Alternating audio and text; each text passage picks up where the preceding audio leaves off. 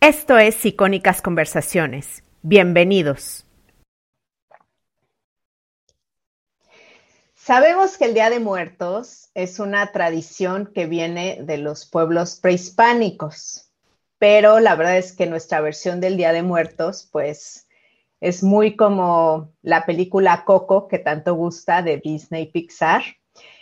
Y para los mexicas, había lugares a donde una persona podía llegar después de haber fallecido, pero no era como en esta visión que tiene la Iglesia Católica de que ibas al, al cielo o al infierno, dependiendo de, de cómo te habías portado. En realidad ibas a cierto lugar dependiendo de cómo morías. Y de estas cosas que son súper interesantes sobre el Día de Muertos, voy a hablar hoy con una invitada que yo creo que es de las más especiales que he tenido en mi podcast porque además de salirse de, del perfil de invitados que siempre tengo, pues es mi hermana. Ella es doctora en Historia del Arte por la Universidad Autónoma de Barcelona, da clases actualmente en la UNAM y es mayista. Eh, y bueno, para empezar, eh, muchas gracias Liliana por, eh, por tu tiempo. Y cuéntame un poquito, antes que nada, eh, no sé si queremos empezar directamente con qué es el Mictlán, igual ya es centrarnos mucho en el tema, pero mejor con una pregunta más fácil. ¿Por qué es tan famoso el Día de Muertos? ¿Por qué, es una, ¿por qué tú crees que es una celebración que, que causa tanta fascinación, fascinación, no solamente en México, también en el mundo actualmente? Hola, eh, hola a toda tu audiencia y también estoy contenta de estar aquí. Eh, primero porque eres mi hermana y segunda porque también vengo como a hablar de un tema que a mí me fascina. De hecho, yo estudié historia y soy prehispanista o mayista justamente por el tema de la muerte porque eh, es mi cumpleaños. Ah, sí, naciste. Ella nació el 1 de noviembre, justamente. es mi cumpleaños, para mí siempre fue fiesta y sobre todo pues también día sueto, ¿no? Día de no ir a la escuela. Ah, sí.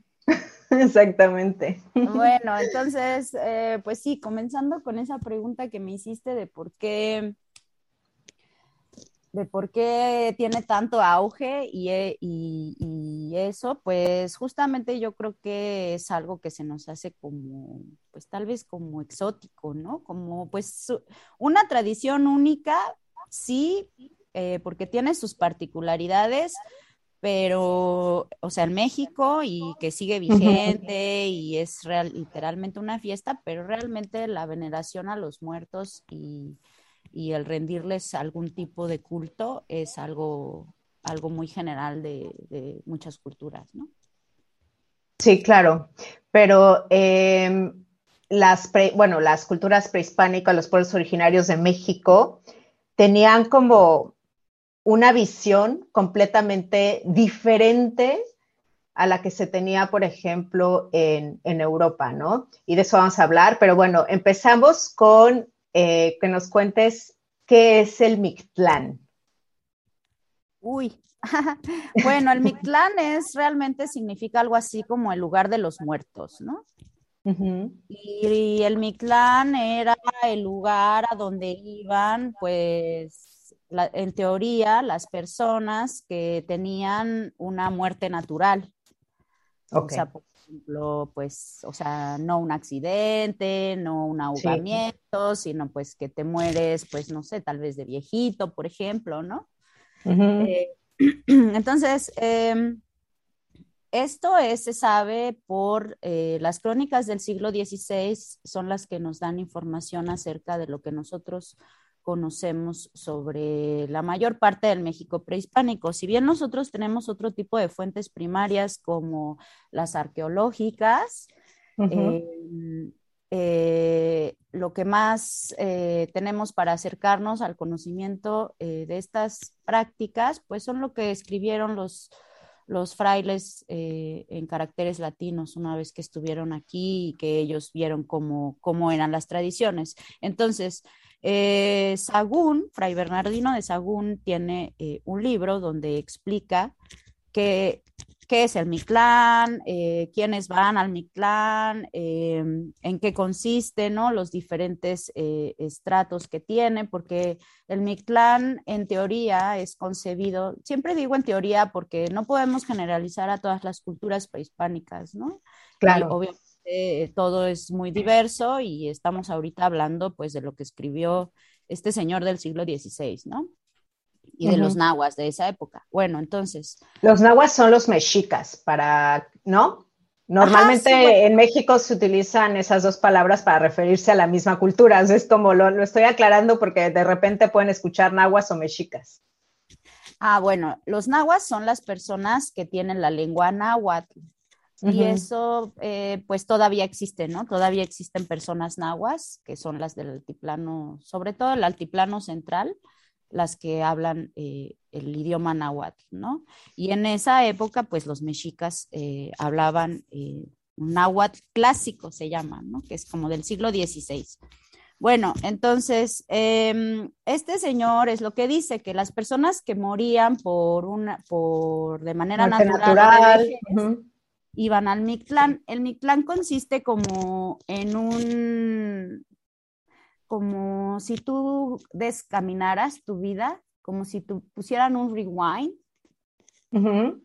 Y entonces tuvieras que desvivir todo lo que viviste y por lo tanto también tuvieras que dejar de recordarlo, ¿no? Y dejar de serlo. Ah, ya, como una, como un reversa, ¿no?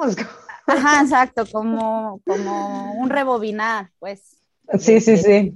De tu vida y entonces todas esas acontecimientos que te sucedieron en la vida, que te hicieron ser lo que eres, en particular tus memorias, tus recuerdos, este, tu personalidad, tu, todo eso, eh, pues lo vas perdiendo, ¿no? Porque así como lo fuiste adquiriendo, pues lo vas, eh, lo vas depurando, ¿no? Sí. Y entonces, em, por eso son, o se concibe a veces el Mictlán como diferentes tipos de pruebas, ¿no? hay un lugar donde hay un viento muy fuerte de obsidiana, por ejemplo, que es eh, el tercer nivel. En teoría son como nueve niveles para llegar al inframundo y entonces en el tercer nivel, por ejemplo, que es el del filo, el aire del filo de obsidiana, la finalidad que tiene es que el cadáver se va a quedar, el cadáver se va a quedar sin piel, se va a quedar en los huesos. Ese viento de navajas es lo que te va a quitar es la piel, ¿no? Em, y, por eh, ejemplo... perdón que te eh, interrumpa. Trata de que tu micro no, em, pegue. no pegue con, ajá, con la ropa. Uy, eso siempre me pasa. ¿Dónde está? Ahí nada más, tómalo.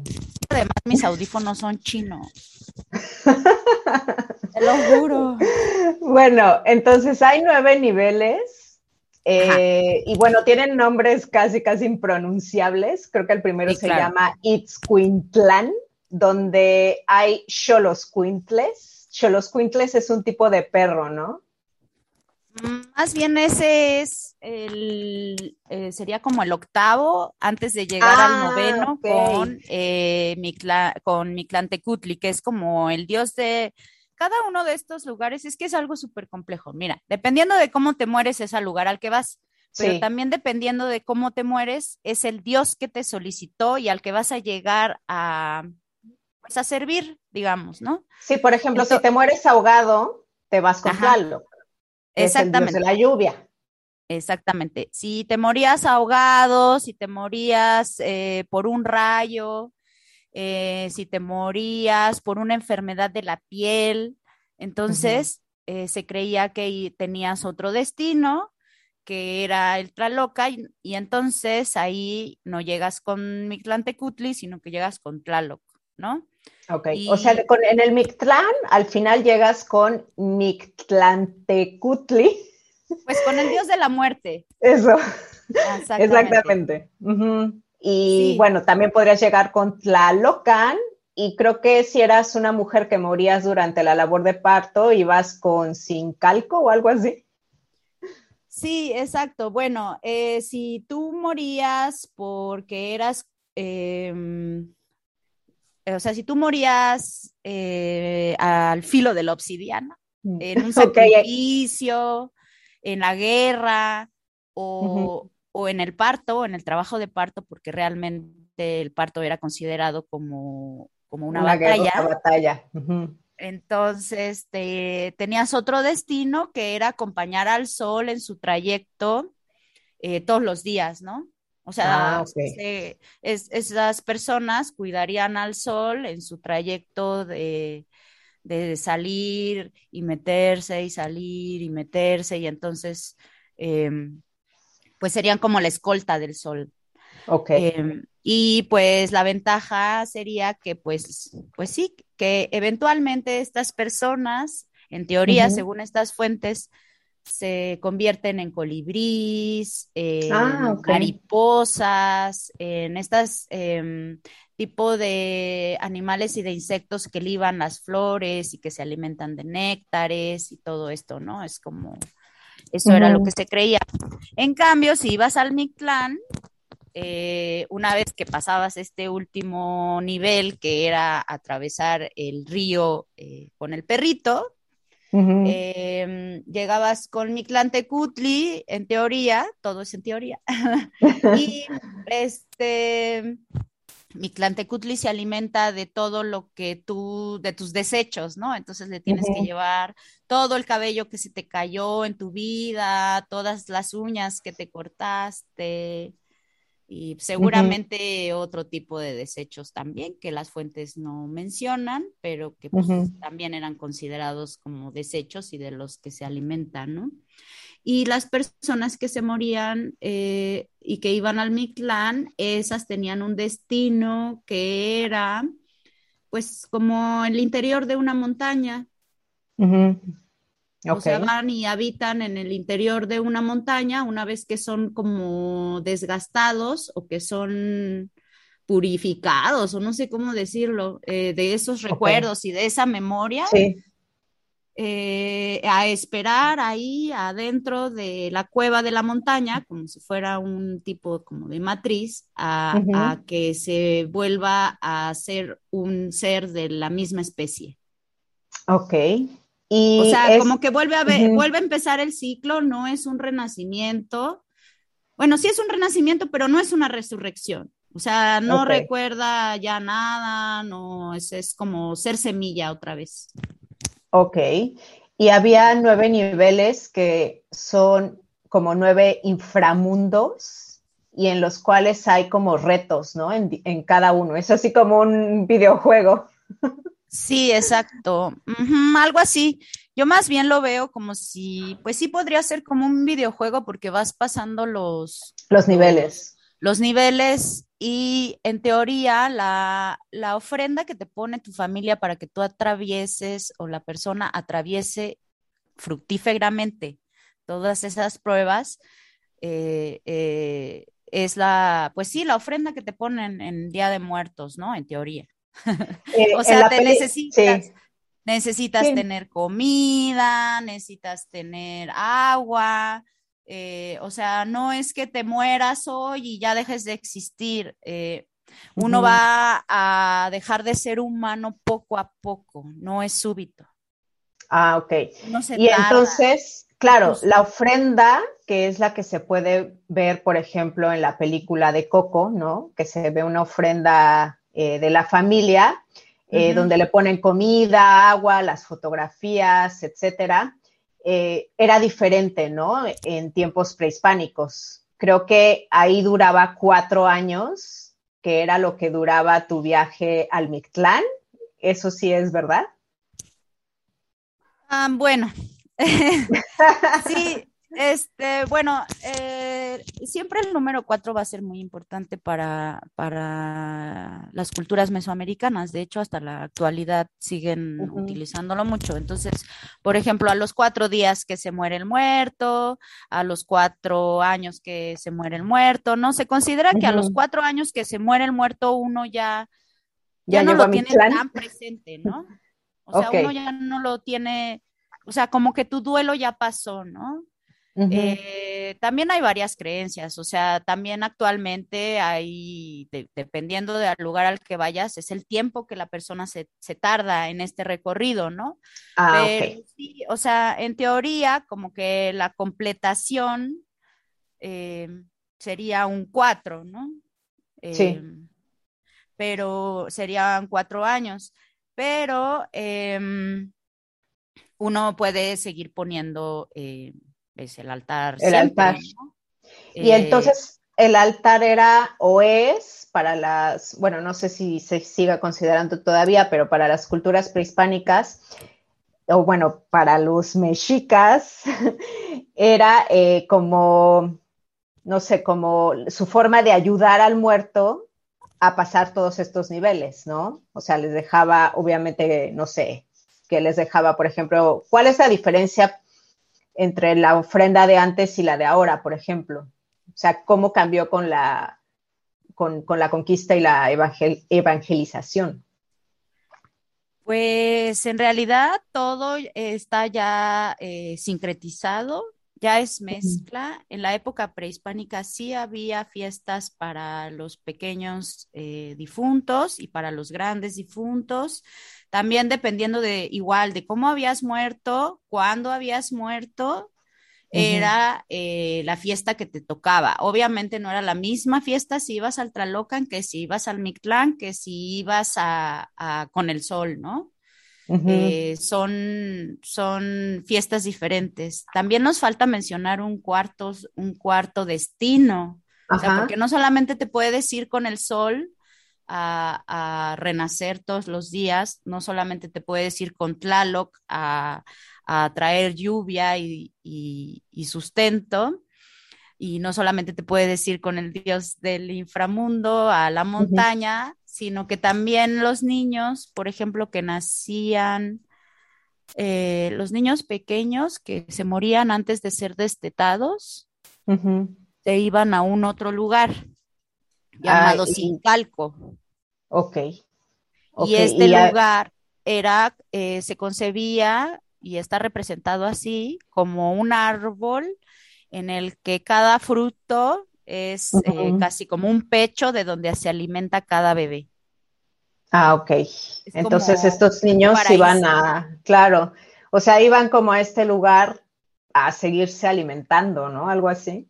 Exactamente, a seguirse alimentando. O sea, y como ellos no llegaron a ser una persona en sí mismos porque nunca se despegaron de su mamá, o sea, del pecho de su mamá, eh, no van al Mictlán, sino que van a este otro como lugar especial donde son alimentados. Ok. Ok.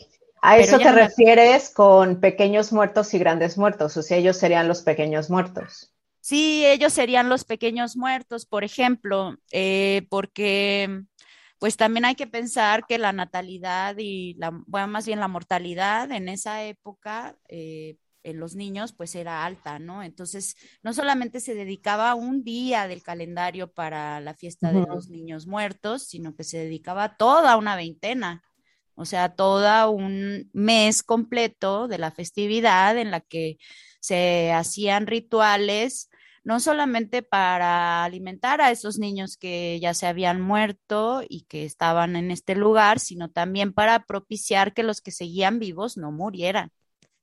Ok. Y entonces, si no existía eh, este concepto del el bien y el mal, como existe, como dije, cuando llegaron los españoles, ellos tenían este concepto, ¿no? Del bien y el mal. Eh, ¿Ellos en qué creían? O sea, no había ah, claro que existe el bien y el mal. Ajá, pero... O sea, sí existe el bien y el mal, nada más que tu destino una vez que mueres no depende sí, no dependía de eso. sino más bien depende de la causalidad. Ok, ok, ok. pero entonces pero sí, tenían este concepto de... Ah, ok, ok.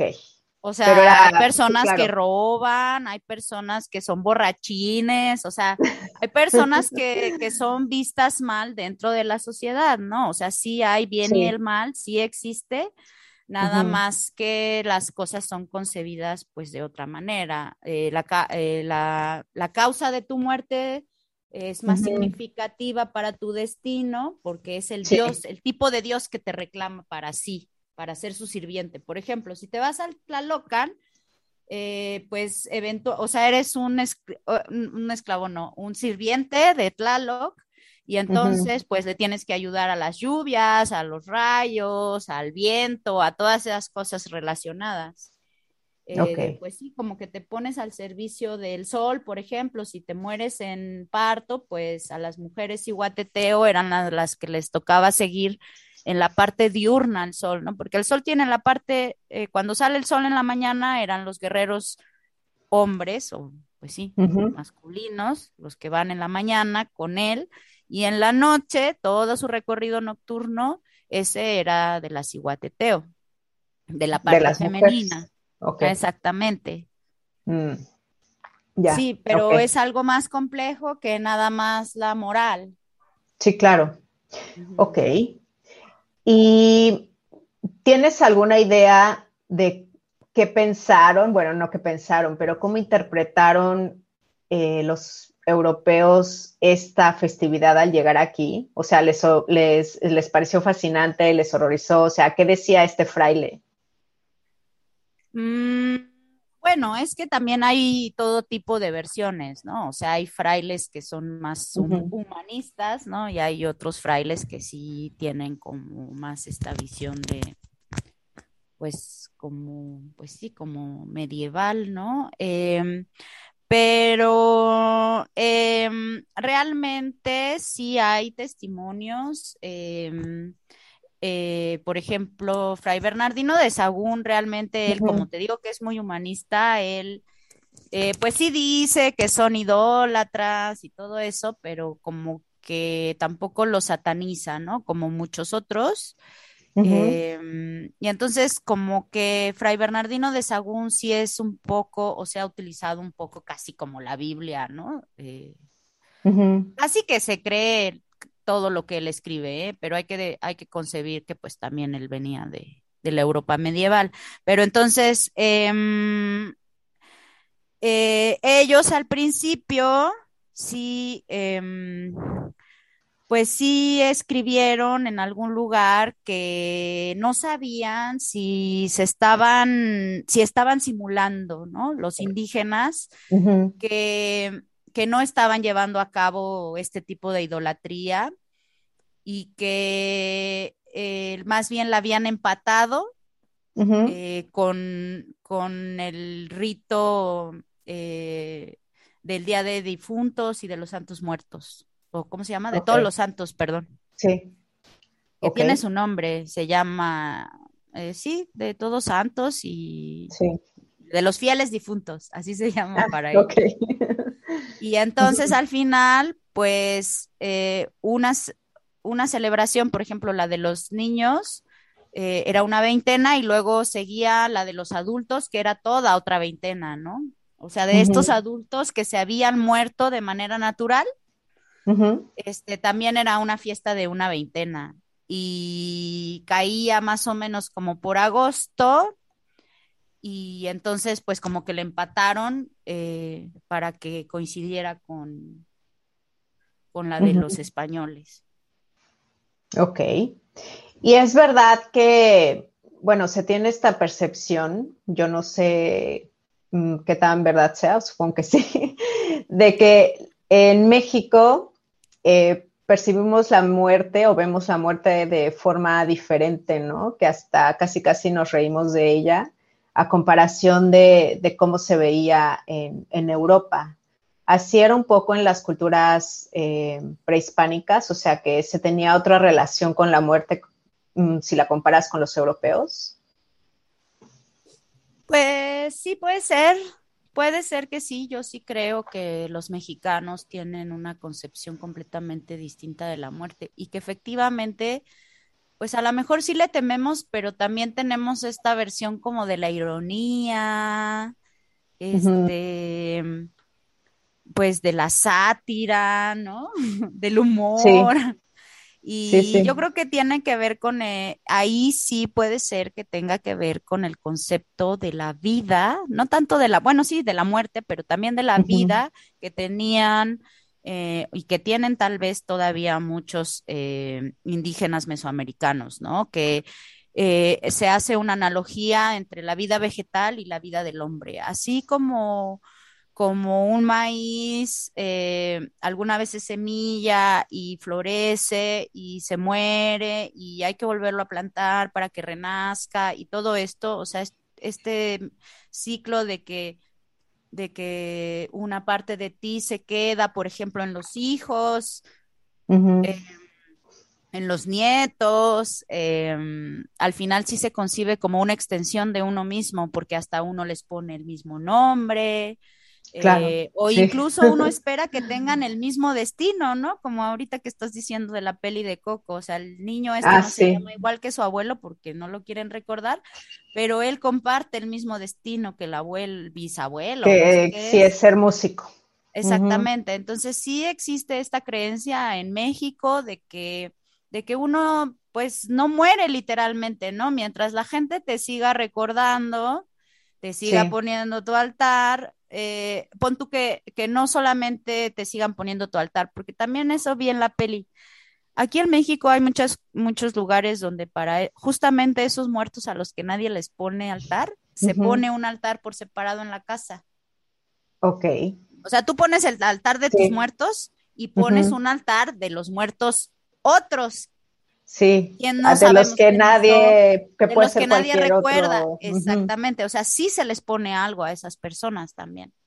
Pero entonces, ah, la diferencia entre convertirte en un antepasado y convertirte en un ancestro está en llevar a cabo el ritual eh, eh, y tener esa memoria de estar recordando a tal persona, ¿no? Por ejemplo, Em, a la abuela. A la abuela, a la bisabuela, pero me quiero ir como todavía más lejos. Ah, ya, ok, ok, ok. Este. A Pedro Infante. A Pedro Infante, a. A, Benito Juárez. ¿no? A un ah, gobernante maya, pues, o sea. ok, ok, sí, sí, te fuiste muy atrás. Sí, mm. no, o sea, me quería ir muy atrás. O sea, esas personas que nadie conoció, pero que todo mundo sigue recordando casi como si las conocieras, incluso hasta te formas una imagen de ellos, esos son ancestros. Ah, ok. Y esos, eh, pues son los que al final siguen recibiendo eh, la veneración, ¿no? Y es que, eh, pues justamente, pues en la época eh, antigua y en la actual, pues los difuntos son bien solicitados en todos los rituales. O sea, tú le pides, antes de pedirle a cualquier otro dios en el que tú creas, pues tú le pides a tu mamá, a tu abuelita, que pues que te cuide la milpa, o sea, la siembra, que te cuide en el trabajo, o sea, los difuntos al final eh, forman parte de la mentalidad cotidiana de los mexicanos y por lo tanto también de la ritualidad. Ok. No sé si. Okay, No, sí, sí, sí. Y eh, ahorita dijiste del, altar de, Coco, que lo voy a tomar de referencia porque pues es un contenido súper conocido. Eh, y aparecen mucho las flores de cempasúchil. Ah, sí, esa, esa, esa, quería saber. me la había saltado, sí, tienes razón. Ya me habías preguntado de lo del altar. Sí, eh, que en inglés sería marigold, creo que se llaman. Eh, estas flores, ¿por qué, o sea, por qué se usan? ¿Tiene algún motivo o, era nada más como la flor que se daba en, esa época o, qué? Pues es la flor eh, que sucede, o sea, que nace de manera silvestre en esta época, sí, pero este, mm, pues es lo más, al final yo creo que es lo más auténtico que queda del altar, porque, pues, por ejemplo, está el famoso pan de muerto, ¿no? Eh, pues que tiene ¿Por qué se llama pan de muerto? leche. ¿eh? ¿Que ¿Por qué se llama pan de muerto? Porque yo creo que si alguien que no es de México escucha pan de muerto, se escucha muy, muy, como muy raro, ¿no? Como muy carnívoro ese pan. Exacto. ¿Por qué se llama pan de muerto? Porque si hay como un pan que, que tiene forma de muerto, ¿no? Eh, realmente los panes de muertos son tan variados como te quieras imaginar. En los pueblos de Mesoamérica están los redonditos, están los de forma de antropomorfa, están los homorfos, están a los que les ponen una carita de un santo, están, o sea, hay como muchísimos tipos. Em, El más eh, popular es como una bolita con huesitos arriba, ¿no? Sí, en el centro de México el más popular es un círculo con un, con un con una bolita arriba y con cuatro huesos a, los lados, ¿no? Pero pues obviamente todo es, está hecho de pan, o sea, no, sí, no, no hay muerto. No hay muerto, solamente es el nombre y, o sea, esto pues es como lo primero que se nos ocurre en el altar es el pan de muerto, pero pues es de harina de trigo, de leche, de huevo, de azúcar, mantequilla. Muy europeo. muy europeo, realmente esto sí, o sea, hasta el anís, la naranja, el ajonjolino, o sea, todas las variedades, que pueda haber, sino... O sea, un, este un, mexica pondría una tortilla, ¿o qué pondría? Sí, pues se piensa que había eh, eh, panes de harina de maíz, de harina de amaranto, eh, y, pues también, sobre todo, tortillas, ¿no? Tamales, cacao, este, pues los tamales podrían ser de chile, de, de mm, eh, iguana, de, venado, de conejo, ¿no? O sea, sí, o sea, em, eh, pues sí. Y nada, nada exactamente que ver como lo de ahora, pero sí en la época prehispánica había eh, un tipo de pan que se hacía de masa y que hacía la forma de este monte o a donde te digo que se iban en teoría. Ah, como de montañita. Ajá, como de montaña. Y también eh, existía la, la, creencia de que pues la montañita era como también como al mismo tiempo tu muerto, ¿no? O sea, era como... Sí. Como, pues sí, era el destino y era la persona al mismo tiempo. Esto se da mucho en la, en, en todos lados, o sea, es como ponerle varios simbolismos, ¿no? Entonces, eh, sí existía en la, época prehispánica algún tipo de, pan que se comía pensando que era como tu, muerto. y Entonces, este, yo creo que de ahí derivó justamente el pan de muerto y que se cree que esta bolita que tiene arriba es la cabeza, es el cráneo y que los cuatro huesitos que tiene alrededor pues son como las extremidades, ¿no? Del cuerpo de la persona o bien es el centro y los cuatro puntos cardinales, porque como te digo, el número cuatro sí es como si fuera la completud, ¿no? O sea, es como el círculo completo, ajá, o el cuadrado completo. Entonces, bueno, está el pan de muerto, están las flores, eh, obviamente el cempasúchil es eh, la, flor, ¿no? La flor del Día de Muertos, sobre todo porque, pues, como te digo, es endémica. Cempasúchil significa flor de 20 pétalos y en las crónicas, estas del siglo XVI de las que te hablo, hay muchas flores a los que los indígenas le nombran cempasúchil. Obviamente, ah, la, taxonomía. O sea, no es esa que, conocemos ahora. O sea, sí incluye esa, pero hay más. Sí, claro, lo que pasa, sí, es que la taxonomía esta científica de que cada cosa tiene un nombre diferente es como muy actual, ¿no? Entonces, eh, ellos se refieren a cempasúchil a varios tipos de flores, pero entonces esta en particular, que es del género eh, cajete erecta, yo no la bauticé. este, es la que es la esta famosísima naranja amarillo, naranja rojo, que justamente. Sí, que es súper bonita además.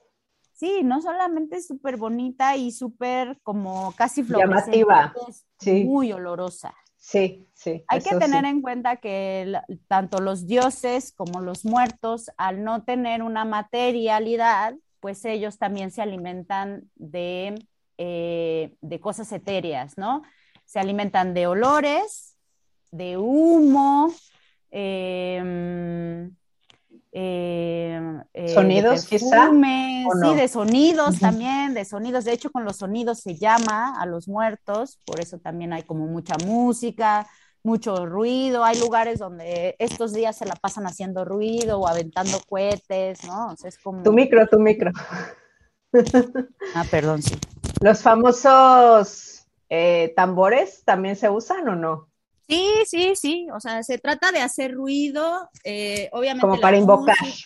Sí, como para invocar los olores, este, los colores, como este que te digo de la cempasúchil, que es rojo amarillo. En realidad sí se cree que guía como a los muertos en su, en su visita porque se asocia con el sol. Y entonces, como vienen, como vienen de un lugar oscuro, ¿no? este, donde no hay tiempo y por lo tanto, pues no sale el sol, porque el sol marca el tiempo, este, necesitan como alguna señal. Entonces, eso también sucede en Coco, ¿no? Como que agarran una, ah, un pétalo de una flor y hasta se ve de, este, como si estuviera encendida, ¿no? Exacto, sí. Entonces sí, eso del color y del aroma sí está ah, asociado con, esta planta y pues sí tiene una domesticación milenaria, ¿no? Es que yo creo que es como la parte más auténtica del, del, altar, pero también, por ejemplo, el papel, eh, la ¿El sal. papel picado? Ajá, el papel picado, la sal también existía, el copal, el agua, eh, son cosas que se le ponen al difunto porque no es solamente lo que lo, mantuvo vivo, sino que lo, lo mantenía a gusto, ¿no? Ok. Eh, por eso se pone la comida que le gustaba al muerto, ¿no? Claro, como para que tenga ganas, pues, de venir, ¿no? Y, y, de... O sea, si yo, a mí me pusieras un altar, ¿qué me pondrías de comida? ¿Para que vengas? Sí.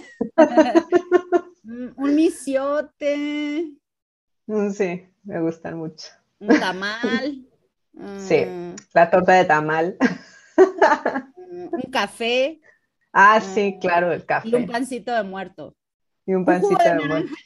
Un café, un café.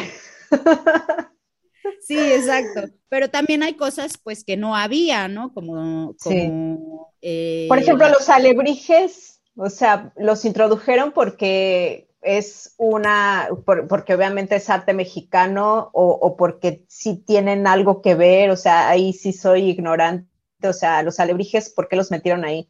En Coco, digo. Ah, pues sí, estuvo súper raro eso de los alebrijes. Eh, bueno, yo creo, particularmente yo creo que lo metieron porque consideran a los alebrijes como bueno, los alebrijes son un invento muy contemporáneo, o sea, siglo XX, media, eh, pasado siglo XX, o sea, tienen la edad de mi mamá. Que es, arte mexicano, ¿no? O sea, son como animales, eh, como que si tomaras eh, cinco animales, los juntaras en uno solo y luego lo pusieras lleno de colores, ¿no? Sí, es como un híbrido, ¿no? Es como un híbrido de varios animales y por lo tanto, pues tiene varias, puede hacer muchas cosas, ¿no? Así como puede volar, este, puede brincar. Puede tener espinas de, erizo. Exactamente, o sea, yo creo que realmente lo sacaron, se supone que los alebrijes los creó un señor eh, llamado Pedro Linares y que los creó porque haz de cuenta que se iba a morir. ¿no? O sea, el señor estaba muy enfermo, se iba a morir y en este lugar liminar, que también es como un lugar de los muertos, casi que visitó el lugar de los muertos, ¿no? se salvó y dijo que en este lugar a donde había ido eh, había visto estas criaturas, ¿no? O sea, que existían este tipo de, seres, ¿no? Entonces, em, los... Pero sí había perritos que te acompañaban en el inframundo, eso sí es verdad, ¿no? De las culturas prehispánicas.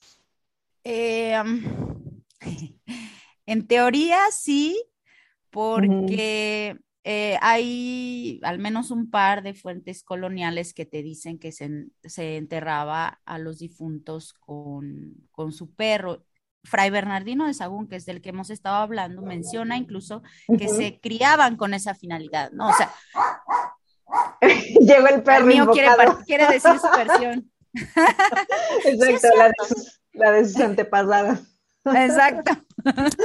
no, que se criaban con esta intención, ¿no? De que te acompañaran una vez que te murieras. Pero es que también no hemos hablado de eso. ¿Qué pasaba con el cuerpo dependiendo de cómo te murieras?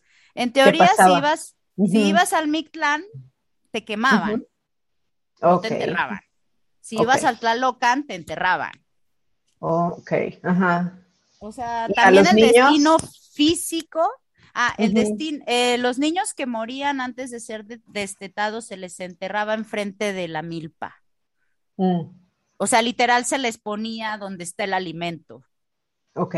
O sea, que es como al ese lugar al que van, ¿no? A comer. Sí, em, y entonces yo creo que había perritos. Sí, sí había perritos, o sea, bueno, sí había perritos, no te voy a decir, o sea, la arqueología, la antropología física, no es que a cada persona, o sea, no hay un perrito por persona. O sea, físicamente los restos que quedan no es que compartan siempre la información que dan los, los cronistas, ¿no? Sí se han encontrado perros en contexto arqueológico, los perros que se han encontrado se han encontrado muy ataviados, es decir, con con joyas, con, como si fueran una persona, tal cual. Ok. Pero una persona no cualquiera, o sea, una persona muy importante, ¿no? Ok, entonces eh, se, los ponían a las personas importantes como para acompañarlos en su viaje. No, pero de las personas importantes no solo les ponían los perros, también les sacrificaban eh, acompañantes para que los siguieran atendiendo en acompañantes humanos. Acompañantes humanos, claro, sí, ah, acompañantes humanos, porque, porque también cuando, o sea, eh, pues sí, ¿qué te digo? Así como, como una persona normal, más igual, gente común, tiene un destino, también una persona con cierta jerarquía tiene un otro destino. Esas personas no mueren, esas personas directamente se deifican, se convierten en deidades y eh, pues necesitan a sus propios ayudantes porque las deidades o los dioses están muy ocupados. Sí, ok. Entonces, ya, sí, sí, o sea, o sea, también, también depende, también depende un poco de eso, ¿no? O sea, por, por eso se cree que los gobernantes realmente no morían, ¿no? Sí. ¿Y qué tipo de perritos eran? O sea, si eran cholos cuintles y chihuahuas, que el cholos cuintles es este perro que podemos ver en Coco y que de hecho era el tipo de perro que eh, se sabe que, por ejemplo, Frida Kahlo y Diego Rivera tenían de mascotas. Y los chihuahuas, pues todo el mundo conoce los chihuahuitas. Mm, eh, pues eh, realmente los perros que los perros que se utilizaban no se sabe exactamente cuáles son. Las fuentes de, de Sagún dicen, eh, o sea, el Códice Florentino y el libro de la relación de las cosas de la Nueva España dice que sí se criaban con esta finalidad, pero que se le se utilizaban los color bermejo, o sea, los que son color café si era blanco o si era negro, no, porque eso significaba que o ya había pasado el camino y ya se había deslavado, o sea, por eso ya era blanco, o era negro y por lo tanto no podía pasar, o sea, tenía que ser café, tenía que ser bermejo, ah, sagún. O sea eh, que un Cholos no podría pasar porque es negro. Exacto. O sea, si nos vamos mm. directamente así a lo que dicen las fuentes y no, entonces no.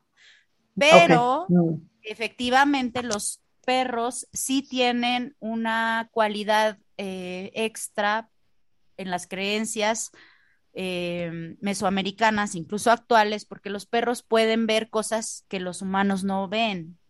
Mm. Bueno, no es que las vean, según yo, las huelen o las escuchan, pero las personas piensan que las ven, o sea que literalmente los perros pueden ver a los muertos, por ejemplo. Sí. De hecho, en la peli de Coco, hasta creo que el propio animal puede ver a los muertos, ¿no? Hay una ah, parte. pues seguramente sí. Sí, sí. No, creo que sí, él sí puede verlos, tienes razón. Sí, él sí puede ver a las a los muertos que se representan como Catrinas. Ah, exactamente. Bueno, entonces, eh, sí, sí se cree que los perros, eh, pues tienen es un animal de compañía, o sea, es el compañero número uno que te puede guiar en la oscuridad, porque además ellos pueden ver mejor que tú, ellos huelen bien, ellos seguramente te van a acompañar a donde tú vayas. Sí, son fieles. Entonces, sí, o sea, son fieles y, todo eso, eh, sí. Eh, y eh, realmente el Xoloscuincle empezó a tener como, como esta, justamente esta fama por Diego Rivera y Frida Kahlo, que pues se, dedicaron en una época de la historia pues a construir la identidad nacional, ¿no? Pero, mm. pero sí, por ejemplo, muy poca gente sabe que no todos los Xoloscuincles no tienen pelo, nacen duales. hay uno ah, con pelo y hay uno sin pelo. sí, el famoso es el que no tiene pelo, que es así como que tiene la piel oscura. No, pero son hermanos, o sea, me refiero a que la misma mamá Ah, ya. La misma mamá, o sea, pare uno con pelo y uno sin pelo. Ah, no sabía. Entonces, sí, o sea, como que esa parte eh, es como que lo que no ha terminado de entender la gente, porque eso es lo que lo hace para los indígenas único, o sea, estar literalmente representando la ah. dualidad. Sí, sí, sí, ya, ya, ya. Entonces, eh, lo que han querido hacer, pues, los genetistas, o no sé, pues es que nada más agarran a los sin pelo y los empiezan como a... A reproducir. A reproducir, pero de todos modos nace uno con pelo. Ah, y dejen a los, a los que tienen pelito. Nadie quiere a los con pelo. O sea, nadie quiere a los. Claro, porque tú y tu imaginario tienes al Xoloscuintle sin pelo. Entonces, si te dan uno con pelo, ya no es solo eh, y tú dices, este no es un cholo, regrésenme, regresen. Mi dinero, porque además yo creo que son caros. Lo que pasa es que están en peligro de extinción. Ah, mira, no sabía. No sabía. Sí, pero existe un pueblo donde los cholos cuincles están como perritos de la calle. No me acuerdo ah, si en Guadalajara o por ahí, más al norte. Sí, sí, sí. Wow. Eh, pero ese fue realmente Frida Kahlo y Diego Rivera quienes como que sí agarraron este simbolismo como muy único de lo prehispánico. Y sí es endémico, efectivamente es endémico, pero también hay uno con pelo. Ok. hay una versión con pelo, ¿no? Hay una versión con pelo. ¿Y de dónde viene? Sí. ¿De dónde vienen quién? No, porque eh, ahorita que, que estábamos diciendo del Cholo, que podía ver a los muertos, que en la peli de Coco se representan como lo que en México conocemos Catrinas, ¿no? O sea, como las calaquitas estas vestidas pues muy elegantes, o bueno, también hay no elegantes en, en, la peli de Coco. Y te quería preguntar, entonces, ¿de dónde sale esta, imagen o bueno, esta figura de, las Catrinas, no sé si se dice Catrines en el caso de muertos hombres, em, pero ¿de dónde sale? O sea, porque, porque ahora se usa también mucho, ¿no? Esta imagen de Catrinas eh, eh, precisamente para la celebración de Día de Muertos. Eso es más contemporáneo también, ¿no? Sí, no, sí, también es más contemporáneo. Eso es pues casi que es de la revolución eh, mexicana y pues tiene que ver con, con, o sea, bueno, las, las Catrinas, em, la famosísima esta Catrina a la que todos los mexicanos nos viene a la cabeza una vez que decimos Catrina, eh, no, no se llamaba Catrina, la rebautizó así Diego Rivera. Se llamaba la calavera garbancera y la creó José Guadalupe Posada eh, a principios del siglo XX. O sea, la pintó, él la pintó. Sí, él, eh, no es grabado. Ah, José Guadalupe Posada hacía grabados y eh, lo, que, lo que estaba como muy de moda en esa época y que y que se hacía mucho era como hacer una crítica al gobierno, eh, sobre todo a, pues sí, a la gente que, que, se, que se creía europea, porque en esa época, 1910, pues era como también como el ideal, y entonces eh, eh, Era como para una burla, ¿no? Para, para una crítica, un estilo de crítica. Exactamente, era un estilo de crítica contra la gente que rechazaba su herencia indígena, se cuenta, ¿no? Y que se hacía, se ponía así su sombrero con plumas de avestruz, así como la Catrina que nosotros conocemos, que se llama la mm. calavera eh, garbancera, que realmente, pues es, es, una, en teoría, es una persona como, pues, pobre que se está como queriendo hacer... Eh, pues más, ¿no? Engrandecer de alguna forma, ¿no? Con su sombrero, ¿no? O sea, aunque está muerto de hambre, trae su, su, apariencia, ¿no? Ah, ya, ok. Sí, sí, sí. En eso consistía, pero también eh, eh, lo que sucedió después fue que Diego Rivera, ya después de la, de la revolución y ya cuando se estaba esto de... De, la identidad nacional. la identidad nacional, pues la rebautiza y ya no le llama la calavera garbancera, él es el que le pone la Catrina. Y él la vuelve a retratar en el sueño de una tarde dominical en la Alameda Central, ahí la pone, y entonces como que se vuelve realmente un icono, ¿no? De, sí, de hecho, sí. esto de, de la calavera personificada. Sí. Pero esto sucedió antes, o sea, Em, antes de personificarla gráficamente, así como lo hizo eh, Manila primero y después eh, Posada, eh, primero fue parte de la literatura, primero se personificó a la muerte en versos rítmicos, en composiciones poéticas y es de ahí también de donde en teoría después sale esto de las calaveras literarias, ¿no? ah, ya que son como unos poemas para los que, si no, las calaveras con dos calaveritas, que serían como unos poemas que no recuerdo exactamente cómo son, pero prácticamente te pueden hacer a ti tu calavera personificada, tu poema personificado, que quizá diga cómo te mueres, ¿no? Sí, bueno, haz de cuenta que es, eh, eh, personificar a, la muerte em, en la literatura fue desde 1792. Eh, y ahí fue un señor llamado Fray Joaquín Bolaños que escribió un libro que se llama La portentosa vida de la muerte. Y entonces este señor, pues literalmente, pues personificó a la muerte, pero además lo que hizo eh, no solamente para que lo censuraran, porque pues ya personificar la muerte en esa época ya era ¿Ah, para censura. Eh, pues sí, ¿no? Pues un esqueleto que camina ahí entre los, no solamente entre los vivos, sí, entre los muertos, sino también entre los vivos, sí, fue motivo de censura pero también la forma en la que lo escribió. Lo escribió en una forma coloquial y pues ah, regularmente el texto escrito siempre es como más formal que el verbal, ¿no? Entonces fue como muy mal visto el coloquialismo casi vulgar, supuestamente en el que lo había escrito. Y posteriormente este texto ya fue influencia para Manila y para Posada eh, representar la personificada a esta muerte, ¿no? Sí, o sea, eh, Posada lo que hizo prácticamente fue en lugar de hacerlo eh, escrito, lo hizo de forma más gráfica. Exactamente, lo hizo gráfico y lo hizo no solamente la muerte era pues un esqueleto, sino que también la muerte representaba pues a una cierta jerarquía, ¿no? De, eh, pues la, alta sociedad, digamos, ¿no? Sí. Eh, y pues eh, reclamar pues las injusticias, la crítica, ¿no? O sea, como sí, toda esa sátira, toda esa ironía se convirtió, pero en una crítica como más social y política, que todavía existe hasta la actualidad. Claro.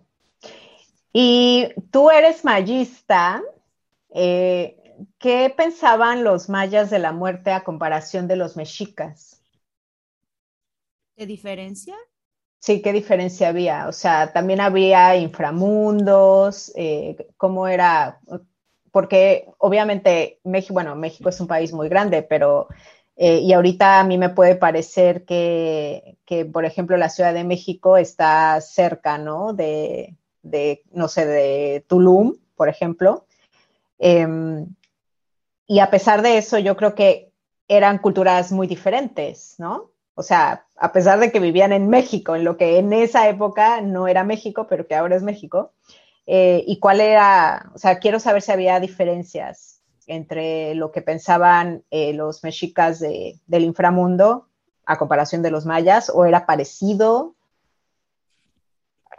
Pues, mm, mira, en el área maya no se tiene un escrito como el de Fray Bernardino de Sagún, donde diga eh, tanta, tanto detalle, ¿no? A diferencia, en el área maya eh, existe, sí existen varios textos coloniales, pero así como el texto, así como el símil sería eh, sería Fray Diego de Landa y él también menciona algunas prácticas em, relacionadas con los muertos y tienen más o menos un poco de similitud con las que menciona eh, eh Sagún, eh, más que diferencias, al menos en estos textos eh, novohispanos. yo creo que hay más bien como similitudes, porque mm, por ejemplo, esta creencia de, pues, de realizar las ceremonias póstumas, de lavar el cuerpo, de, por ejemplo, de hacerle una figura mortuoria. Esto se hacía también en la época prehispánica. Eh, cuando una persona moría, no solamente se le preparaba a esa persona para que se le hiciera el ritual, sino que se le Mm, se le hacía una figura que representara a esa persona que ya se fue. O sea, como eh, un mini como un mini como una extensión de tu cuerpo. Pero ¿Y de qué era? ¿De piedra o qué? Pues puede, eh, por ejemplo, Landa dice que de madera, ¿no? Pero ah, pues, eh, pues es que el carrizo es como lo más fácil de tallar. Y también, por ejemplo, que se quemaban, que se daban discursos, cantos, eh, las ofrendas, como la comida, como las tortillas, eh, la cremación también la menciona, ¿no? Eh, y como una vez que la persona ya, ya después de que, de que se realizaron estos rituales, pues también hay que hacerles em, hay que enterrar, o sea, no solamente se quemaban, una vez que se quemaban, también se enterraban. Eh, y esa urna se entierra y eh, se entierra, por ejemplo, con las cenizas, con la figurita. Y algo que tampoco he mencionado es que, según las fuentes, se cortaba un mechón del cabello de la persona que se moría para ser enterrado ahí. También hay ¿Y ¿Qué hacían con el cabello? Ah, pues justo, justamente cuando una persona nace, todavía hay muchas personas que lo hacen en México, le cortan un pedazo de mechón al bebé y lo guardan. Ok. Para que en el momento en el que esa persona se muera, o se junte con un otro mechón de cabello, pero en el momento en el que se muere. Ah, ok. Y entonces se juntan esos dos pedazos de mechón, o sea, de, cabello. De pelo. Ajá, de pelo, y se ponen dentro de esta, de esta figurilla con las cenizas y con una piedra. Ok. Esta piedra eh, eh, también tiene que ver con los rituales mortuorios. Se le pasó al difunto, justo se supone que tiene la finalidad de captar el último aliento de la persona. Entonces se le pasa sobre el rostro eh, una piedra en teoría preciosa, ¿no? Un chalchihuit, un jade, em, pero pues también depende de la jerarquía de la persona, ¿no? Y sus posibilidades. Pero la idea es que eh, se le contenga el aliento, el último aliento. material eh, muy resistente, que es el pétreo, ¿no? Y entonces ya se entierra eh, las cenizas en la caja, la figura, el mechón de cabello, y eh, pues también con bebidas, con flores, eh, con rituales, y esto se cree que realmente es como, pues como contener la esencia de la persona prácticamente en este lugar, ¿no? Eh, pues sí. tu calor, tu calor, que es el cabello, ¿por qué es el calor? Porque es la parte más... más sí, la más calientita. O la, más, la parte más cercana que tienes al sol. Ah, ya, ok Claro. Menos de que ah, yo decía porque el pelo también es lo que te calienta, o sea. Sí, también es lo que te calienta. De hecho, sí, existe la creencia de que, de que el cabello es el que te da la fortaleza. O sea, y si te lo mm. cortan, por ejemplo, por eso no se lo cortan a los bebés, porque los desproteges, se pueden mm. enfermar. Y también por eso cuando la gente se está curando no se corta el pelo porque están acumulando calor y el calor te ayuda a reponerte. Ok. Entonces, eh, se guarda el calor, que es lo que te hace estar vivo, se guarda eh, la respiración, que también es vital, y tus cenizas, que sería como, pues sí, como tu semilla, ¿no? Como tu, sí. lo que queda de ti, entonces ahí quedas eh, en abstracción, enterrado. ok. Y ahí es y entonces, ajá. donde, donde terminaría y no el rito, porque una vez que ya entierras las cenizas y todos esos restos, pues entonces empiezan los rituales de cada año y de cada cuatro años y etcétera, etcétera. Y entonces los españoles llegaron a México, vieron que había todos estos, bueno, lo que antes era México, no sé cómo llamarlo, este, vieron todas estas celebraciones y lo que hicieron ellos fue mm, como, no sé, no sé cómo llamarlo, pues transformarlas para que se adaptaran de alguna manera a, la religión que ellos traían y por eso se juntó con el Día de Todos los Santos o cómo, cómo fue. Yo creo que fue al revés. Yo creo que los indígenas fueron los que se adaptaron a lo que les llegaron a imponer. Ah, y, realmente no fue difícil adaptarlo porque al final es como parte de lo mismo. O sea, al final es una veneración también de ancestros, de difuntos, eh, esto de todos los santos, eh, este rito prácticamente romano, ¿no? Sí. Em, eh, y más bien como que ellos fueron los que se adaptaron a, a eso, ¿no? Y, okay y pues poco a poco, y, como te digo, ajá. Fray Diego Durán sí dice en un texto, o sea, no sé si, si están haciendo una simulación de su fiesta en la fiesta de nosotros. Sí, sí. O sea, sí. sí. lo dice así tal cual. Em, pero, pero, nada que ver, o sea, en Europa no creo que se festejaba así como de poner el altar y las flores y la comida, o sea, no creo, ¿no? O sea.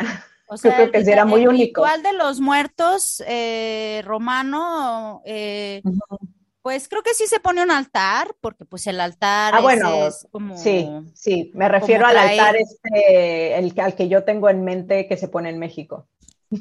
No, yo creo que sí, no, eso sí ya es mezcla, sí, no, no. O sea, sí, al final el ritual sí, si bien tiene elementos de ambos, eh, ya es una, ya es una otra cosa, sí.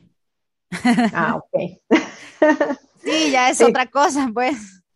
Sí, ok. Sí, exacto. Entonces fueron los, eh, los pueblos originarios los que se adaptaron, ¿no? De alguna manera a lo que traían los europeos. Sí, se adaptaron y tal vez, eh, y tal vez sí simularon, porque efectivamente también hay, o sea, también se sabe que aunque iban a las iglesias y adoraban a los santos que estaban puestos ahí, debajo de ese santo estaba puesto una imagen de sus dioses. Sí, ya, ok, ok. Pero eh, sí caló mucho lo de la iglesia porque actualmente, este, bueno, sabemos que México es súper católico, o sea, sí es eh, vas a cierto lugar dependiendo si te portas bien o mal, o sea, ya no es eh, vas a cierto lugar dependiendo de cómo te mueres, por ejemplo, ¿no? O sea, como que está completamente mezclado todo ya. Claro, está mezclado todo. De hecho, el perrito de Coco se llama Dante. ah, sí, Dante se llama Dante. El, el, sí. el texto este que tiene. Sí, sí, sí, sí. O sea, al final sí es mezcla. Claro. O sea, o sea, al final sí es mezcla, o sea, y sí, o sea, mm, por eso incluso eh, Sagún le llama al Mictlán, le llama el infierno, y al Tlalocan le ah, llama el paraíso terrenal. o sea, él le pone ahí sus adjetivos como haciendo ya la, la, comparación, ¿no? Sí. Y, y pues es este, el ritual, pues romano, pues la misa se sigue haciendo, pero, pero no te llevas, casi no se lleva al padre al panteón en Día de Muertos, no, o sea, es como más familiar. Claro, sí, sí, sí, Y en México la gente sí va al panteón. O sea, es que no solo vas al panteón, comes en el panteón. Sí, llevas mariachi al panteón casi casi. O sea, primero vas y limpias la tumba, ¿no? Porque se ensució durante todo el año. Entonces, primero vas y le limpias su espacio y le pones la flor de cempasúchil y ya otra, eh, ahora sí le pones la vela, que pues ya sabemos que ya fue introducida la vela, la cruz, ¿no? Eh, la foto, que pues esa también es bien contemporánea. Ah, sí, sí, sí, este, Pero sí la idea es estar tú ahí con el muerto, ¿no? En el cementerio vas y comes con él, vas y te comes con él lo que pusiste en la ofrenda. Ok. O sea, primero también, o sea, el, muerto llega a tu casa porque tú lo invitas con tu ofrenda, pero luego tú vas a donde está el muerto. O sea, no solamente es de cómo murió, sino también dónde están sus restos. En dónde es que haces el ritual. Eso también antes era así. O sea, donde estuviera enterrado, donde habías depositado o el cuerpo o las cenizas, era el lugar donde ibas a hacer el ritual. Eso sí es como lo mismo, nada más que ahora todos vamos al mismo lugar. Sí, sí, sí. Y actualmente hay una fiesta muy famosa en México del Día de los Muertos, que de hecho tú has ido varias veces, ¿no? ¿Cuál? De todas. Ah, en, un pueblo, es que se me fue el nombre del pueblo ahorita, pero hay una fiesta así como muy famosa en México que se hace en un pueblo. A ver, dime dónde has ido, yo te digo. bueno, como es mi cumpleaños, pues yo me la paso de viaje, ¿no? Viendo qué es lo que hace todo el mundo en el día de mi cumpleaños. Día de muertos, sí, sí, sí. Exactamente. Y pues hacen de todo. Está eh, eh, lugar donde, por ejemplo, en el área maya hay un lugar que se llama Pomuch, que lo que hacen es que sacan eh, los restos eh, de las personas y las limpian, ¿no? Limpian los huesos, los sacuden, los, los visten y al cabello lo vuelven a peinar, lo vuelven a trenzar. ¿En serio? Y, ajá, Aunque el muertito se ve así tipo ya cadáver tétrico. Pues sí. Estás, o sea, sí vuelve, o sea, sí manipulas al cadáver de tu, de la persona, sí, sí, la manipulas. Ya. La mm. limpias, le platicas, la peinas, este, todo eso es en el cementerio y ya la vuelves a guardar donde estaba, ¿no? Ok, y así cada año. Y así cada año, sí. también hay lugares donde hacen, por ejemplo, en el área maya también, pero ya ese es en Guatemala, donde hacen unos, unos papalotes. Sí, como, ay, ¿cómo se podría? Es que en España no creo que le digan papalotes, pero bueno, algo con papel. No sé cómo. Eh, se llaman cometas, no. Ajá, como cometas, sí, sí, sí, sí. No sé cómo se sí, De esos que vuelan, o sea, haces una especie de cometa de papalote que vuela, y eso para celebrar o qué? Sí, pero además se hacen, o sea, se hacen del tamaño de, hay, se hacen tamaños eh, personales, tamaños familiares y tamaños de la comunidad. Obviamente, el papalote que es del tamaño de la comunidad ha de tener de diámetro 10 metros. O sea, es inmenso. enorme. mucho trabajo ponerlo de pie. Sí, sí. Y eso que supongo que utilizan un papel muy ligero utilizan un papel muy ligero, pero los diseños que tienen estos papalotes son increíbles, son de textil, de ah, textil maya, pero hecho papel. Ok, ok. Y entonces es el Día de Muertos también en el, en el, en el panteón se elevan o estos o se ponen de pie estos papalotes que con el viento pues vibran y, ese, y se le ponen y se le escriben en estos papalotes los deseos de la comunidad, ¿no? Cosas como que no haya eh, alcoholismo, migración, eh, pues no sé, seguramente me imagino que ahorita pondrán el COVID, por ejemplo, ¿no? como peticiones que le hacen las personas vivas a, los, a los ancestros, a los muertos. para que los sigan cuidando. Ya, Ok, ok. pero no solamente personal, sino familiar y comunitario, ¿no? O sea, se hacen de los tres tamaños. y cada quien pues vuela el suyo y también llevan campanas y matracas al cementerio para hacer ruido y hacen algo como que se llama fabada, que no tiene nada que ver, según yo, con la de España, porque es todo es frío, sí son carnes frías, pero pero frías, literal, o sea, no, no, en caldo ni nada, sino casi así. Y por ejemplo, también hay lugares donde se festeja el chantolo, el Chantolo, esa es la que te quería preguntar. Ah, o sea, porque, esa, porque esa es como famosa, ¿no? Pues la verdad no tanto. ¿No? Bueno, yo lo he pues escuchado mucho igual por ti. Sí, yo creo que por mí, sí, porque es en una parte del país que si bien se festeja mucho el Día de Muertos, no es como muy turístico porque es un poco inaccesible la sierra. ¿Y ahí qué hacen, por ejemplo, en el Chantolo? En el Chantolo lo que hacen los indígenas nahuas es vestirse de ese día de los muertos durante varios días de muertos, porque la fiesta es de varios días, te digo que un día se limpia el panteón, otro día se cocina, otro día se baila, otro día se festeja. Eh, porque realmente es una fiesta comunitaria, o sea, todo mundo va a compartir lo que hay en su altar con todo el pueblo. Ok. Entonces es casi casi que la competencia de tamales, ¿no? A ver, aquí quedó más rico la ofrenda y el pan y todo, ¿no? Bueno.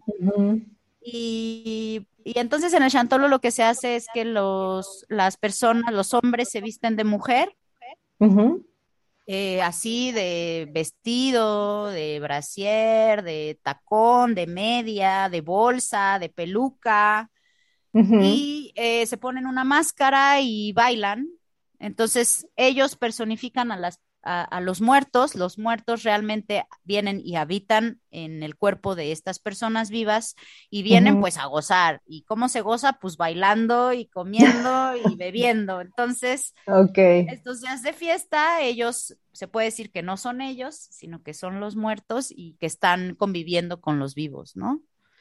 ¿Y por qué de mujer solamente? O sea, me llama la atención. O sea, que no hay muertos o hombres o qué. O sea, no entiendo. bueno, em, se visten de mujer. En estos rituales del chantolo, últimamente ya sé, eh, sobre todo con si son niños, se aceptan niñas, mujeres, pero estos rituales regularmente se llevan a cabo por puros hombres. Ah, ok. Y mm. em, es como las mujeres no pueden acceder, digamos que esa es como la parte femenina del ritual, ¿o qué? Mm, no es que no puedan acceder, realmente como que aquí la división... Es costumbre. Sí, es costumbre, pero las mujeres se dedican a otra cosa en el ritual. Las mujeres preparan. Hacen la comida. Exactamente. Este, las, las mujeres Están muy se preocupadas porque les queden bien los tamales. No, lo que pasa es que hay toda una creencia de hay que tener ciertas características para poder hacer tal o cual cosa. Las ah, mujeres en su mm. condición de, en su cualidad fría, pueden estar cerca del calor que emite eh, el fogón, ¿no? El comal, la estufa. Mm, y los hombres, en su calidad de caliente, de calientes, pueden recibir a los muertos porque estos son fríos. Ah, ya, ok. no sé si me explico. Como sí, que... sí, sí, claro, sí. Como que creen que hay diferentes energías. Se cree que hay diferentes, ¿no? ¿Se podría decir así? Ajá, temperaturas, sí, cualidades físicas del cuerpo que te permiten tener acercamientos a otras cualidades de otros cuerpos. Y por ejemplo, ahí ya sé que igual no tiene nada que ver, pero por ejemplo, un mushek, ¿dónde se pondría? ah, no, bueno. Mm, mm, desconozco cómo sean las prácticas de los mushes en muertos. Sí he ido a Oaxaca en Día de Muertos, pero no he ido al área donde están los mushes. Ok. Mm. O sea, esto es el chantolo. Nada que ver. No, esto es el chantolo. O sea, aquí te estoy hablando que sí es pues una comunidad machista, digamos, ¿no? Sí, sí. O sea, mm, pues no sé cómo decirte, pues es, es, eso es eh, como lo que se hace allá, ¿no? O sea, como que vestirse de mujer es ser otro, es la otra sí, Claro. Sí, en general, no es... sí, porque no, tienen que ser ellos, ¿no? Porque necesitan como recibir a los muertos. Exactamente, o sea, tienes que no ser tú. ¿Cómo no eres tú? Pues siendo, vistiéndote de mujer y poniéndote una máscara. Del sexo opuesto. Mm. No, la máscara puede ser de cualquier cosa. Sí. Puede ser de viejito, de diablo, de calavera, de lo que quieras. De animal. Pero la ropa es de mujer. ok. O sea, es como, como la vestimenta y el rostro de lo otro. Y como el rostro no puede ser de humano porque son muertos, pues se ponen un diablo, una calavera, un viejito, no sé. Sí, sí. O sea, se trata de la otredad y que entonces los muertos eh, habiten en esos cuerpos esos días. Pero es un, algo que se lleva a cabo em, pues con, toda, con todas las personas, por ejemplo, entonces están la comparsa, o sea, el grupo de bailable de los policías. Entonces ves a todos ah, los policías municipales ese día, gorditos así, vestidos de mujer, bailando. Ah, ya. Este, la comparsa de... Bebiendo y comiendo. Bebiendo y comiendo. No, pero además es que se descosen ese día. Sí. O, sea, como es día de fiesta, y como no son ellos, escogen el vestido, la falda, el brasier, la bolsa, o sea, están yo creo todo el año pensando que se van a poner. Ese día. Mm. Exacto. y, como, y como escuché a alguien en TikTok hace un par de días, eh, dicen, tengo más ganas de beber que de vivir. Exacto. Ok. Pero es que además es fiesta, todo está permitido, entonces puedes desbarrar. Además, no eres tú, imagínate. Uno, ya. Pretexto perfecto. Y si alguien, eh, si alguien quiere saber así sobre el Día de Muertos, eh, no, como actualmente se, celebra, sino que quieren saber más sobre, no sé, la parte histórica, eh, ¿qué nos recomiendas? O sea, ¿tienes algún libro, algún, no sé, algún canal de YouTube, algún podcast, o sea, algo así como accesible? Sé que hay un, Obvio no tengo nada de eso. no, bueno, pero Soy outsider, nadie me busque, por favor.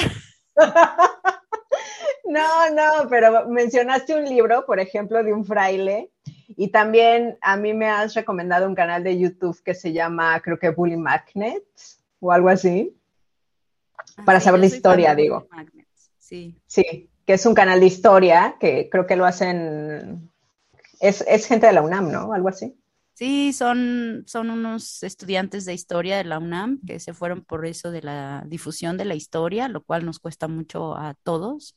Y ellos lo hacen con caricaturas y muñequitos. Entonces, Un poco burlándose. sí, sí un poco con humor, ¿no? Que también eso puede ser un poco selectivo, porque si no eres mexicano no lo comprendes. Ah, sí, eso sí, eso es verdad, porque sí, tiene como bromas muy, chistes así como muy locales.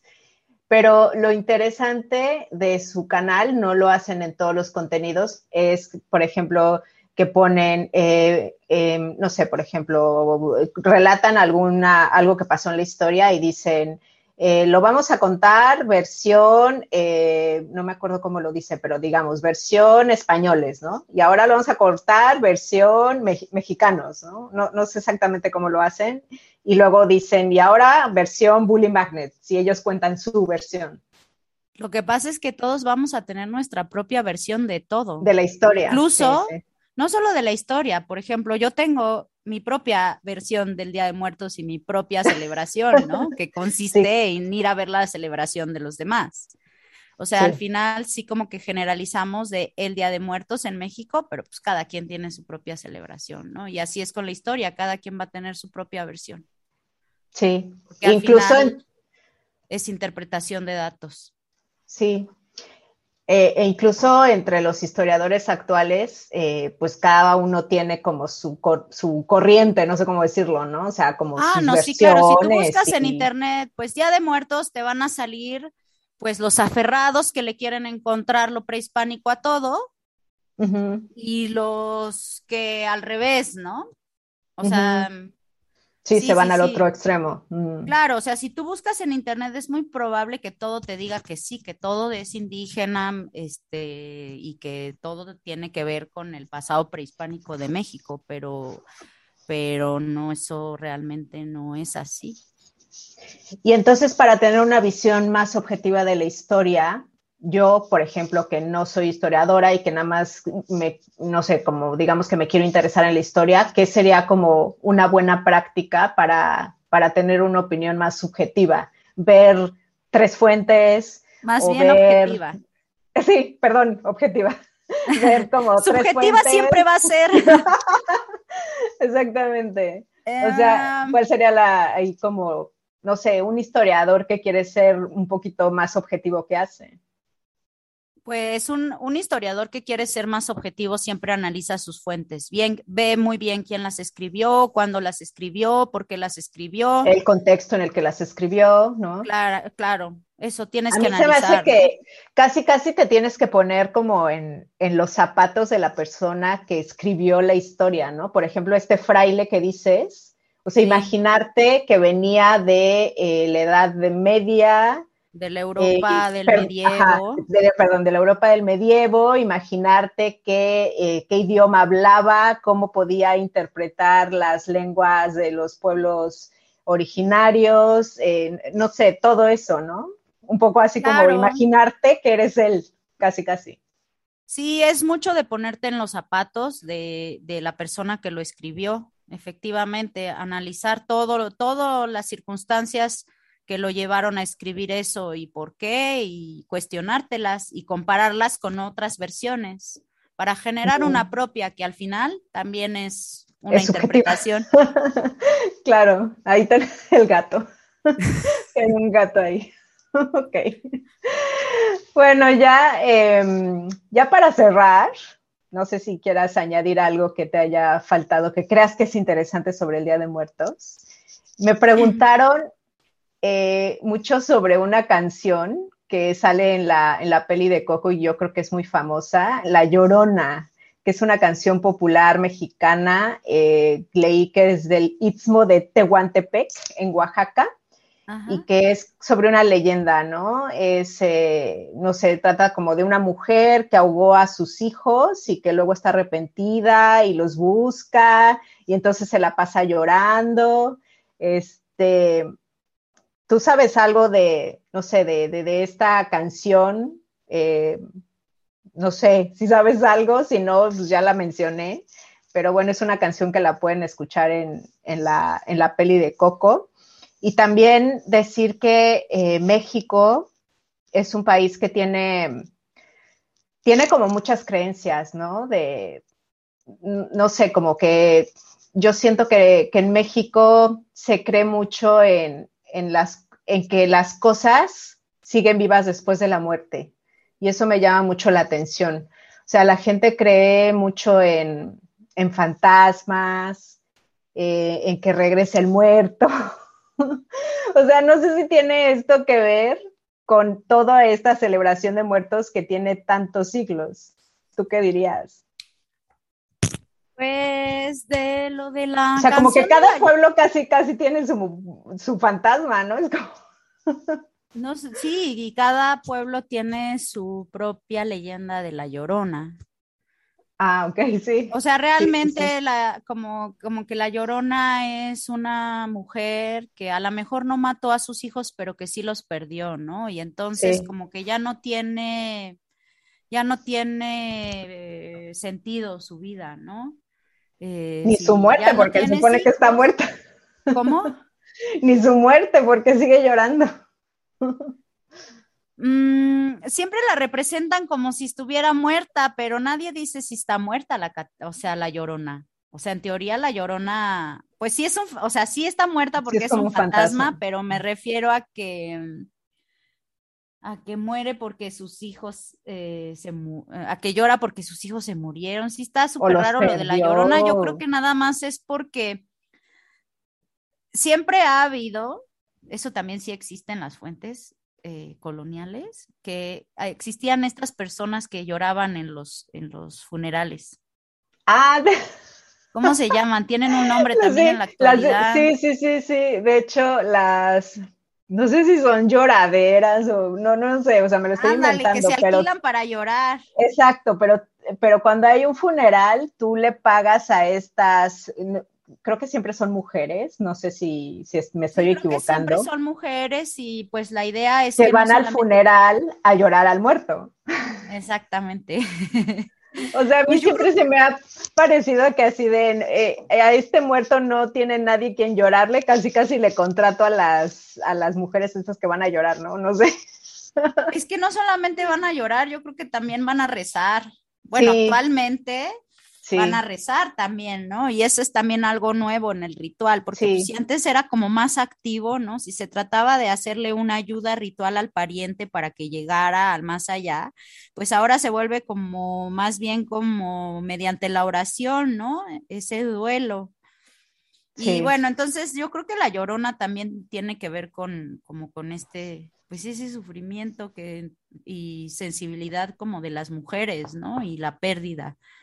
Eh, pues sobre todo de sus hijos, que es lo que más te duele. De hecho, cuando, morí, cuando perdían un hijo, las mujeres en la época prehispánica, según las fuentes, se cortaban una falange de los dedos para que no se les olvidara una de falange. Sí, sí, sí, sí. O sea, es como literalmente perder una parte de ti. Sí. ¿no? Tus hijos. Y, Entonces, nada más se la cortaban las madres, o sea, no se lo cortaban los padres. Que yo sepa, nada más las madres se cortaban los, los dedos.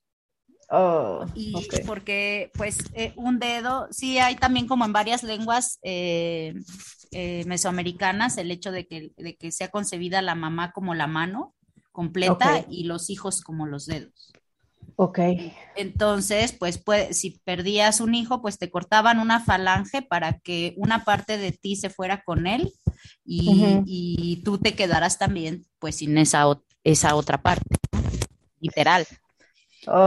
Eh, pero bueno, mm. entonces sí como esa, esa pérdida irremediable y ese dolor irremediable, ¿no?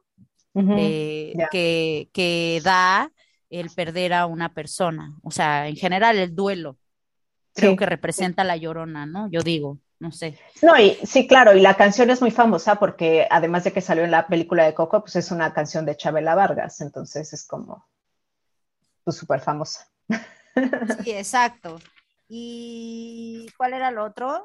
Después que me dijiste de lo de Ah, no, ya, de lo de, de, que es muy común que en México cada pueblo casi casi tenga su fantasma o su leyenda o su historia del inframundo. Ah, sí, claro, claro. Como te digo, en México sí como que los muertos son, tus muertos, tus antepasados son bastantes, bastante concurridos en la vida cotidiana, ¿no? O sea, siempre los estás, los estás trayendo, ¿no? Y los estás trayendo pues recordándolos, pronunciándolos, este, yendo a verlos al cementerio, ¿no? Entonces sí, como que sí tratamos de, de hacer parte de nosotros eh, a los muertos siempre, entonces, y eso creo que sí también es cultural. Sí, o lo típico que se te acaba de morir alguien y de repente ves un colibrí en tu ventana y de, ay, ya me vino a visitar, ¿no? Es como, un poco sería lo que, lo que pasa, sí. Sí, o una mariposa, un ave sobre todo, sí. Exactamente. muy liviana, pero que puede volar, así como un poco etéreo, como el alma, ¿no? Sí. Sí. Sí, sí, eso sí. Oye, los podcasts más escuchados en todo el mundo, y esto es un dato de forma consistente, son los de historia. Ajá. o sea, a la gente le interesa mucho saber historia. Voy a ver qué tal hace, eh, qué tal están las métricas y las estadísticas de este episodio, pero yo ya te digo que tendrías que tener un podcast de historia. bueno, eh, en tus sugerencias voy paso a paso y apenas estoy en lo del canal. Ah, ok. Bueno, pues em, si escuchaste este episodio y, te gustó, eh, por favor, no le voy a poner ni entrada, ni intro ni outro. Te voy a pedir de una vez aquí que eh, si te gusta mi podcast, des eh, seguir, me dejes unas estrellas, una reseña y te agradezco muchísimo, Liliana, por estar aquí. Yo sé que. Oh, vamos a todos a festejar este Día de Muertos. Exactamente, exactamente. Vean la peli de Coco para que vean. la ah, pandemia en México no lo permitió y la verdad yo creo que la gente lo sintió mucho, sobre todo porque ha habido muchos muertos. Uf, eso es verdad. Se, se, ha estado negando culturalmente no solamente el duelo de normal uh -huh. del muerto, sino la celebración del muerto mismo. Sí, sí, sí, sí. Y si no saben de lo que estamos hablando y no están en México, si vayan a ver la peli de Coco, porque hay muchas cosas a las cuales, de las cuales hablamos que ahí pueden ver, pues ahora sí que de una forma divertida y muy, muy gráfica de lo que estamos hablando, pueden ver al Choloscuintle, a la flor de cempasúchil, al altar de muertos, a la Catrina, exactamente. Incluso pueden ver al, al eh, Pedro Infante, que sería Ernesto de la Cruz, ¿no? Que según yo es como una no sé, como una copia de Pedro Infante, según yo. Eh, sí, sí, a los alebrijes. Se, apro se apropiaron mucho de, de, todo lo que es México, ¿no? Con la, sí. el, el, cine de oro, la época de cine de oro, ¿no? Quisieron representar. Ajá, ahí. sí. Pero que, bueno, yo creo que le, les quedó un buen contenido en el sentido que yo siento que si alguien en Europa ve esa peli, sí se puede llevar una, una buena idea, o bueno, más o menos, de, de, lo que sería el Día de Muertos y de cómo, a mí me impresionó mucho de que captan realmente cómo es un pueblo en México. O sea, el, el pueblito este en el que está este Así niño. es como Oaxaca. Ajá, es así, es un pueblito, o sea, sí, si no conocen México, vean esa peli, es así como que ah, lo pusieron, lo retrataron súper bien el pueblito. Y bueno, te agradezco, muchísimas gracias por tu tiempo, Lili, y eh, ya eres mi, vas a ser mi historiadora de cabecera. ok. Muchas bueno, gracias te, a ti. A ti, emprendedora, te veo en el próximo episodio. Gracias por escuchar Icónicas Conversaciones, en donde exploramos ideas clave y hacks para una vida plena y con propósito. Sapiencia y ciencia para la vida. Asegúrate de no perderte ningún episodio suscribiéndote en tu plataforma de podcast preferida. Para más contenido y actualizaciones, sígueme en mis redes sociales. Me puedes encontrar como Jessica Austria. Hasta la próxima.